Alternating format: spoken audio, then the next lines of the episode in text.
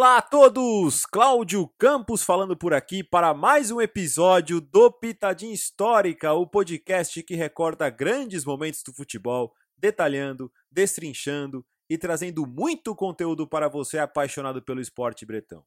E você sabe que você pode seguir o Pitadinha no Twitter e no Instagram. No Twitter, Pitadinha H e no Instagram, Pitadinha underline histórica. E sempre importante lembrar que o Pitadinha, junto com o ótimo Fernebola, o Entretempo e o Futeversivo, podcast do qual eu também participo, é um dos podcasts parceiros da Corner, que, se você conhece apenas como revista, saiba que é muito mais do que isso. A Corner tem um site maravilhoso, tem lançado livros incríveis, tem também agora lives semanais, da quais eu tenho a honra de participar de vez em quando, e tem muita coisa bacana chegando por aí, entre elas uma nova sequência de livros que, pô, tô muito ansioso para receber um deles chamado Histórias Insólitas da Libertadores, que cá para nós, né, para quem cuida de um podcast chamado Pitadinha Histórica, nada mais justo do que estar ansioso para degustar cada página desta obra. Portanto, assine e leia a Corner. E claro, ouça o Pitadinha e, se possível, ouça na Aurelo, pois na Aurelo os produtores dos podcasts são mais bem remunerados a cada play que você dá. E com isso você acaba incentivando o criador de conteúdo a trazer um melhor conteúdo para você. Portanto, baixe o aplicativo da Aurelo e faça sua assinatura por apenas R$ 6,90 e deste valor, R$ 2,00 podem ir diretamente para o produtor de podcast que você quiser apoiar. É claro que como já disse aqui em diversos episódios, e vale sempre reforçar, você pode ouvir nosso podcast em outros agregadores de conteúdo, mas fica aí o nosso pedido e também a nossa dica para você, fã de podcasts, que ouvindo na Aurelo e assinando a Aurelo, você ajuda de uma maneira mais efetiva os seus criadores de conteúdos favoritos. Episódio de número 22. E como falei agora há pouco, a Corner tem lançado livros maravilhosos e entre eles está o espetacular Noites Europeias, escrito pelos também espetaculares Miguel Lourenço Pereira e João Nuno Coelho, que, para a pessoa que vos fala, é um dos melhores livros sobre história do futebol e que conta maravilhosamente como a evolução do jogo acompanhou os movimentos sociais, econômicos e políticos do velho continente. Este livro foi a principal inspiração para os meus textos sobre os campeões europeus underground que serviram de roteiros para os primeiros episódios do podcast do Pitadinha e que recentemente eu os reuni em apenas um episódio para celebrar um ano dessa minha teimosia de fazer o podcast sobre essas grandes histórias do futebol. Hoje, depois de falarmos sobre a polêmica do Campeonato Paulista de 91, voltamos para as noites europeias, mais exatamente para o início da década de 80, quando um time do condado de Suffolk localizado na região norte da Inglaterra, surpreendeu a todos e brilhou nas noites europeias. Senhoras e senhores, ajeitem-se no sofá, na cama, no carro, enquanto lava a louça, seja onde estiver, pois a partir de agora contaremos a saga do Ipswich Town, campeão da Copa da UEFA da temporada 80-81.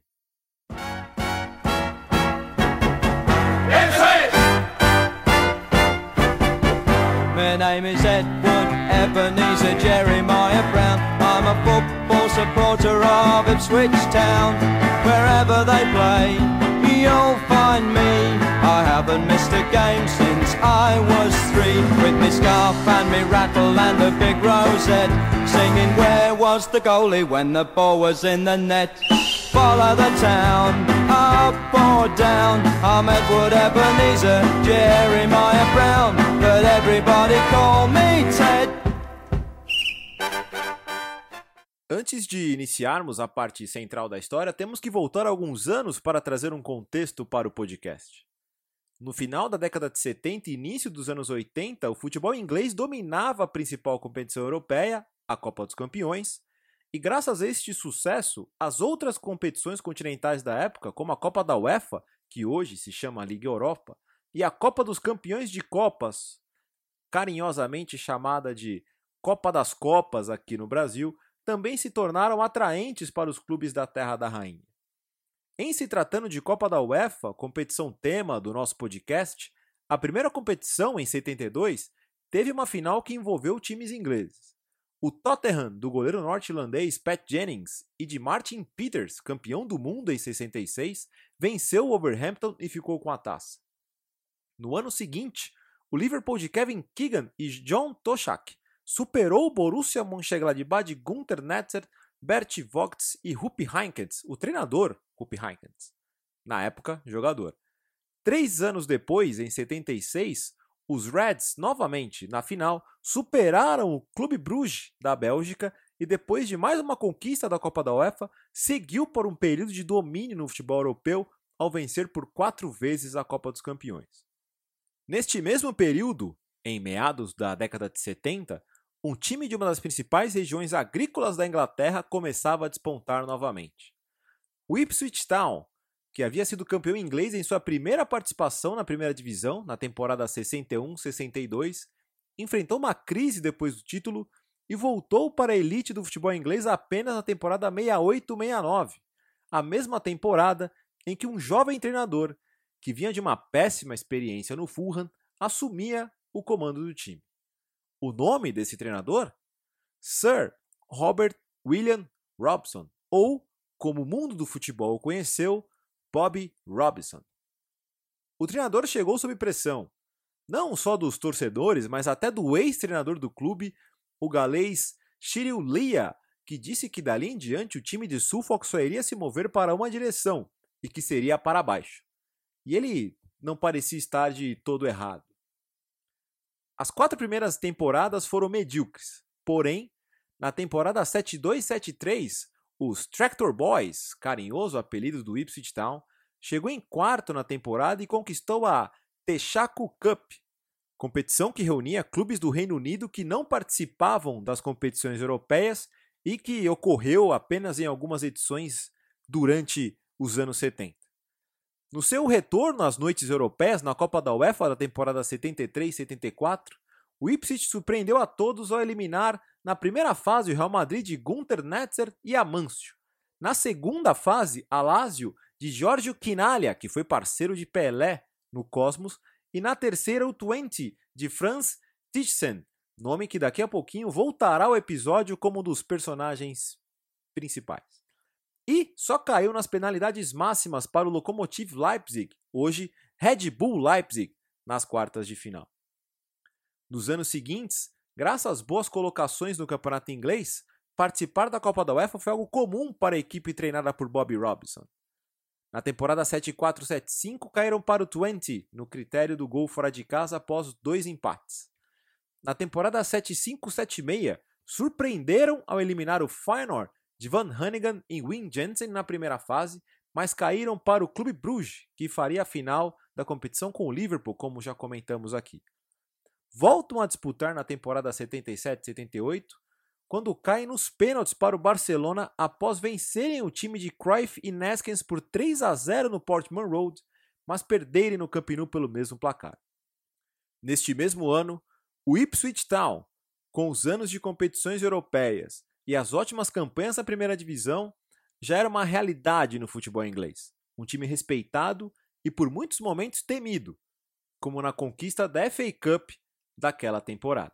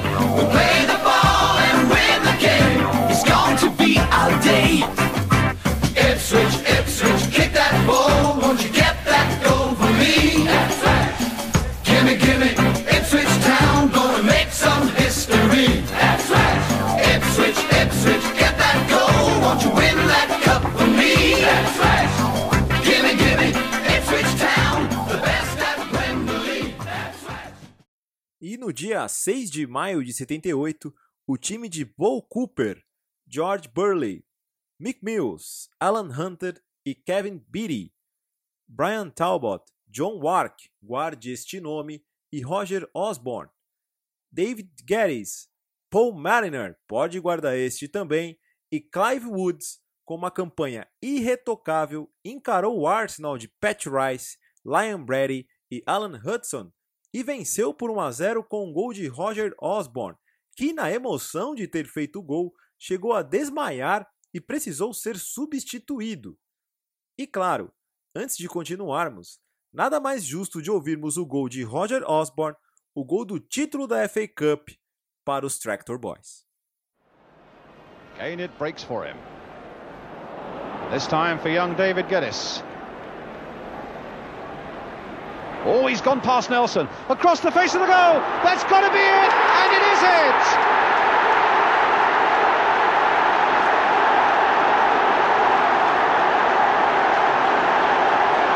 Roger Osborne has made the breakthrough. That's the first bit of luck in front of goals that, that they've had. A great break by Roger Osborne here. Beautiful ball. Willie Young can only stop the ball and play it in front of, who is it? Osborne. Osborne. Who made the break on Geddes on the far side, wasn't it? Here we go again. Great break. Clive Wood, or rather Geddes with the break. Played out again by Willie Young. And thank you very much. That's the only place Willie Young could play, uh, played that ball. He had to pull it back that way, otherwise he would have almost certainly put it into his own net. He's had a bit of bad luck with that. He's going to feel bad about that, but it wasn't his fault. Justice uh, has Roger been Osborne needing a little bit of attention there. Comes from a family of 12, so uh, he's got a lot of support in the stadium today. Na temporada seguinte, a temporada 78-79, Bob Robinson, em seus raros momentos de contratações durante sua passagem pelo clube, decidiu atravessar fronteiras do Reino Unido em busca de reforços para sua equipe. Ele foi, mais especificamente aqui para contar a história, ele foi para a Holanda. Em agosto de 78, chegou Arnold Milhan, multicampeão pelo Ajax no início dos anos 70 e que já havia sido adversário de Bob em temporadas anteriores da Copa da UEFA. Assim como o nome que eu citei lá no comecinho, Franz Thyssen, companheiro de Murhen do Twente na conquista da Copa da Holanda da temporada 76-77.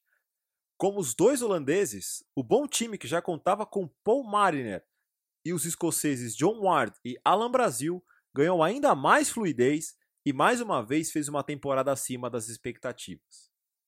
Com a conquista da FA Cup, obteve o direito de disputar a Copa dos Campeões das Copas e chegou até as quartas de final, quando novamente deu muito trabalho ao Barcelona, que desta vez contava com Johan Neskens e o austríaco Hans Krenkel, e só foi eliminado em função da regra do gol fora de casa. No campeonato inglês, manteve-se no topo da tabela e com a sexta colocação voltou a disputar a Copa da UEFA. Portanto, não percam as contas aí. Estamos falando aqui da quinta participação no torneio em seis anos. Porém, o time de Suffolk decepcionou nas noites europeias da temporada ao cair para o Grasshopper da Suíça na segunda rodada do torneio e todo o foco do time foi para o campeonato nacional. E na liga, uma sequência de bons resultados, principalmente jogando no Portman Road, o seu estádio, com direito a uma goleada por 6 a 0 no Manchester United, levou o time à terceira colocação. E mais uma vez, o time de Bobby Robinson, sempre no ritmo da sua liderança calma e motivadora, voltava a uma competição continental. A temporada 80-81 começa em clima de otimismo para os lados de Suffolk, o estilo mais direto de jogo inglês, misturado com a técnica e visão de jogo dos holandeses, transformou o Ipswich Town em um time único na Inglaterra. Prova disso é que antes do início da jornada na competição europeia, os Tractor Boys fizeram uma sequência de seis jogos sem perder pela liga, e nestes jogos o meia John Wark começa a se destacar, com muitos gols e ótimas atuações. Em meados de setembro, Aí sim, veio o primeiro confronto da Copa da UEFA. O adversário foi o Eris Tessalônica da Grécia, que tinha em seu elenco nada mais nada menos que César Maluco, sim, ele mesmo, artilheiro da academia palmeirense, mas que não jogou as duas partidas. No primeiro jogo, mais uma vez John Wark provou que vivia uma grande fase e fez quatro dos cinco gols do time inglês na vitória em casa por 5 a 1. Na volta, os gregos deram um baita susto ao chegar no 3 a 0, ainda nos 20 minutos do segundo tempo, mas 10 minutos depois, Eric Gates marcou para o Ipswich e praticamente decretou a classificação.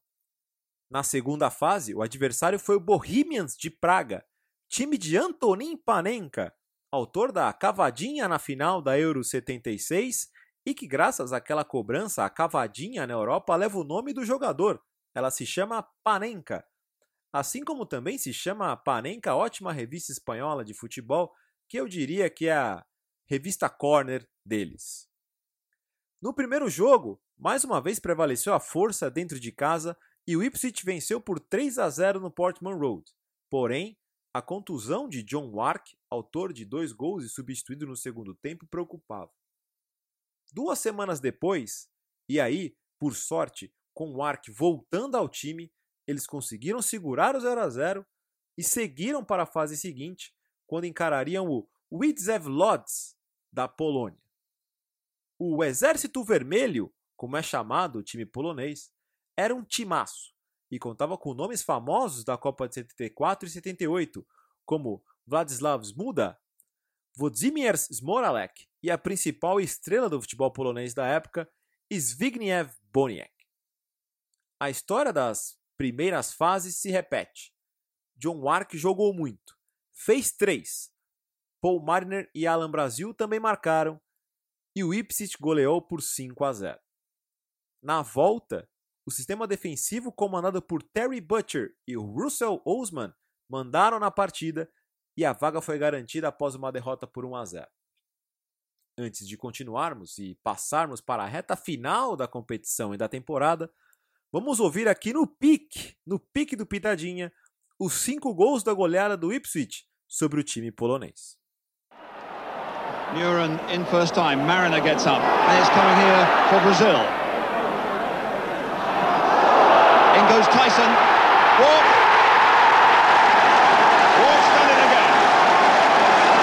defending in extremity there as uh, Muren put the ball forward. And here comes Brazil now. Well, that wasn't good defending at all. That was terrible defending, and it was Brazil to cash in on it. And there's an inquest in this Polish defence. Well, this is quick thinking by Ipswich as the goalkeeper, Winarchik, tries to take a short one. Tyson's in quickly, and Brazil on the left foot says wasn't quite tight enough originally. There goes McCall. McCall here with Mariner on the far post for the deep cross. There's Walk up there, Mariner here. Walk! Number three. And it's out. The behind Ipswich now, trying to get a little bit more life into them and perhaps a fourth goal as Muren gets one over. A difficult one. What a fantastic effort. Paul Mariner. Callahan there. Gates just inside him. Oh, Callahan really eases his way past. And here's Mariner.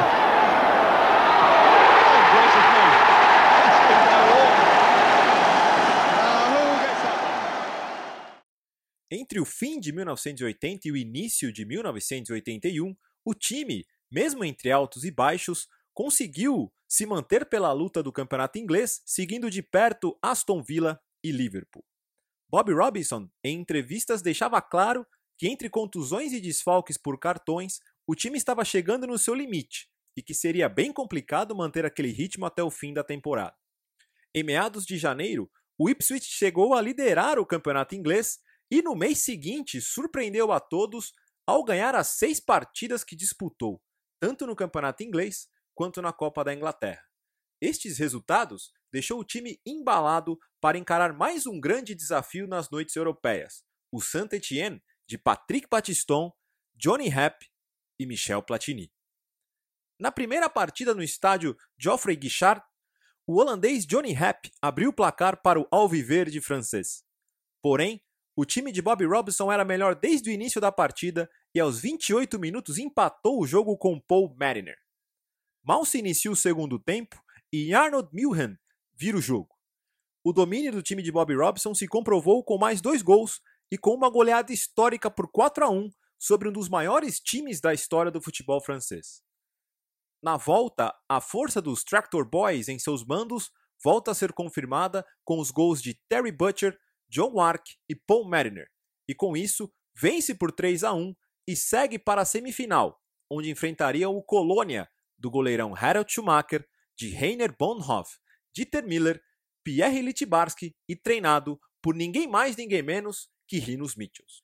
As partidas contra o Colônia aconteceram no período em que o Ipswich começava a se distanciar do Aston Villa na luta pelo título inglês. Porém, quando se tratava de Copa da UEFA, o time parecia ser imbatível. No primeiro jogo, o time criou muito, mas venceu apenas por 1 a 0 com mais um gol de John Wark em um cruzamento milimétrico de Alan Brazil. No segundo, fora de casa, o time suportou a pressão do timaço alemão e aos 20 minutos do segundo tempo Terry Butcher fez de cabeça o gol da classificação depois de uma bela jogada do holandês Frans Thyssen. E é com este gol que ficaremos agora, na voz do familiar John Motson, presente em muitas versões do jogo de videogame FIFA e principalmente na melhor de todas, no FIFA 98 Road to World Cup. Taken by Mills. Oh, and the header goes in, and it's there, and Butcher came in and Ipswich here have scored the goal that may well clinch the tie. And Terry Butcher got forward there, and Cologne were left like statues. O Ipswich chegou nas últimas rodadas do campeonato inglês com chances de título, mas uma derrota antes do primeiro jogo da final da Copa da UEFA por 2 a 1 para o Middlesbrough, fora de casa, acabou com as chances e o Aston Villa se tornou campeão. Aliás, este é o título nacional que leva o Aston Villa à Copa dos Campeões do ano seguinte, uma das histórias contadas no episódio sobre os campeões europeus underground que lançamos recentemente. Com isso, todos os olhares se voltaram para a final da Copa da UEFA, pois era hora da batalha final. Era hora de encarar o AZ Alkmaar de Jans Peters, Kiss Kist, Hugo Hovenkamp e o dinamarquês Christian Nygaard, time que superou o Sochaux de Yannick Stopirá na semifinal. Por tudo o que fez na temporada, o time inglês era favorito, e isto ficou comprovado no primeiro jogo, disputado no Portman Road. Pressionando o AZ desde os primeiros minutos de jogo, o primeiro gol sai de pênalti, após cobrança de John Wark, o artilheiro do time. Logo aos dois minutos do segundo tempo, Franz Thyssen perdeu uma chance cara a cara, mas no rebote fez o segundo. Minutos depois, mais uma ótima trama do ataque e Paul Mariner fez mais um. E com a vitória por 3 a 1, a conquista parecia estar bem encaminhada. Porém, se engana quem acha que a partida de volta foi apenas algo protocolar depois desta boa vitória em casa. A partida de volta, o segundo jogo, não foi disputada no Alkmaarderhout, na época estádio do AZ. Ela foi levada para o Estádio Olímpico de Amsterdã, decisão tomada pela diretoria do clube holandês, liderada pelos irmãos Molenaar, que, após assumirem o clube em 1972, investiram pesado para o seu crescimento. 28 mil pessoas estavam presentes para ver o jogo, que foi muito mais emocionante do que se esperava. Com 4 minutos de partida, Thyssen pegou um rebote de fora da área e fez um belo gol. E com isso, forçou o AZ a ser obrigado a fazer 8 gols para ficar com o título. Três minutos depois, o AZ já empatou e logo depois colocou uma bola no travessão. E aí, aos 25, virou a partida com o zagueiro John Matgott. Aos 30 veio o balde de água fria para o time holandês. John Wark, sempre ele, empatou, chegando a 14 gols na competição. Porém, os cabeças de queijo, sim, este é o apelido carinhoso do AZ, não se entregariam fácil e aos 40 voltar a ficar na frente com Pierre Toll. E assim, eles teriam que fazer mais três gols no segundo tempo para ficar com a taça. No segundo tempo, o AZ foi com tudo para cima do Ipswich, obrigando ao ótimo goleiro Paul Cooper a trabalhar e muito. eles apenas furaram a defesa inglesa aos 30 minutos, graças a uma ótima cobrança de falta de Josh Jonker fazendo 4 a 2. Nos 15 minutos finais, o AZ manteve a pressão. De acordo com as palavras de Arnold Milhan em um documentário que celebra a conquista do Ipswich, diversas vezes durante o jogo ele ficava esperando o time holandês desistir da partida, mas que de repente eles vinham para cima, como se estivessem possuídos por uma força maior. A defesa com Terry Butcher e Russell Osman mais uma vez trabalhou muito bem, suportou a pressão durante os minutos finais e finalmente o torcedor de Suffolk, que foi até Amsterdã e durante toda a temporada sofreu, lutou e principalmente se encantou com o time, pôde gritar é campeão. The flag is up for offside against Brazil and Ipswich win the UEFA Cup on an aggregate of five goals to four. After a thrilling second leg here, which AZ won on the night 4-2. Tyson put Ipswich ahead.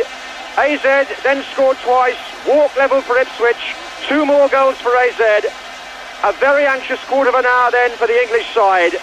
But Ipswich Town have lifted a trophy in their 66th match of the season, and 7,000 and more fans from Suffolk are able now to celebrate at the end of this dramatic season for their club. A conquista premiou um trabalho gigante de Bob Robson, que 12 anos atrás chegava em um time que retornava à elite do futebol inglês e fez dele um time competitivo durante toda uma década. E tudo isso na base da simplicidade, da motivação e de um ótimo relacionamento com todos do elenco, da comissão e da diretoria do clube. Na passagem pelo Ipswich, que durou até meados de 82, Sir Bob contratou apenas 14 jogadores, todos eles escolhidos meticulosamente para melhorar o time, mantê-lo no topo e jogando em alto nível por anos. Foi graças a este trabalho no Ipswich que Bob Robinson seguiu para a seleção inglesa, logo após a Copa de 82, e foi muito bem na sua passagem por lá, levando o English Team até as quartas de final em 86, quando perdeu para Maradona e a sua mão de Deus, e até a semi de 1990, quando caiu apenas nos pênaltis para a campeã Alemanha Ocidental. Além disso, apresentou para o futebol europeu, e por que não dizer para o futebol mundial, muitos nomes daquele time.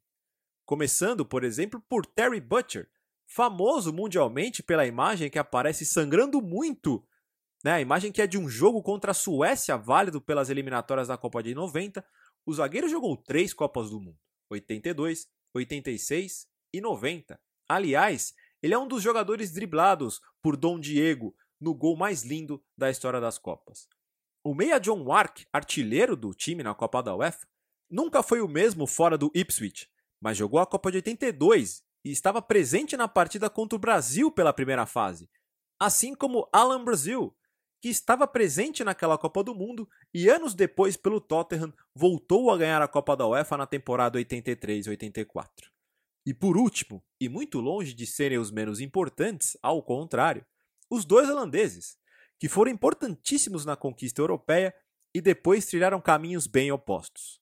Arnold Milhan que já vinha de conquistas como uma jovem revelação do Ajax dos anos 70, depois da espetacular passagem no Ipswich, voltou a brilhar em competições europeias ao ganhar a Eurocopa de 88, onde foi responsável pelo cruzamento do golaço marcado por Marco Van Basten na final contra a União Soviética.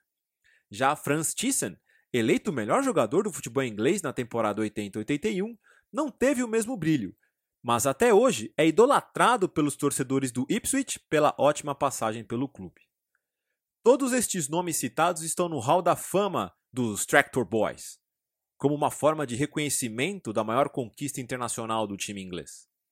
Em 2002, Sir Bobby Robinson foi homenageado com uma estátua graças aos serviços prestados pelo clube e hoje ela é um símbolo do estádio Portman Rose da era gloriosa que 40 anos depois com o time na League One, a segunda divisão do futebol inglês, e com os formatos cada vez mais elitistas das competições europeias, estão bem distantes de acontecerem novamente para os lados das terras agrícolas de Suffolk. Contada essa história das noites europeias, me despeço, mas sem antes convidá-lo a ouvir todos os outros episódios do Pitadinha, que são atemporais e você pode ouvir a qualquer momento. e, com isso, apreciar as grandes histórias contadas nestes mais de 20 episódios por um cara que, como você, é um amante das grandes histórias do esporte bretão. Além disso, como falei no comecinho do episódio, aproveitando a audiência rotativa do podcast, siga o Pitadinha no Twitter, Pitadinha H, e no Instagram, Pitadinha Underline Histórica. Um abraço a todos e até mais.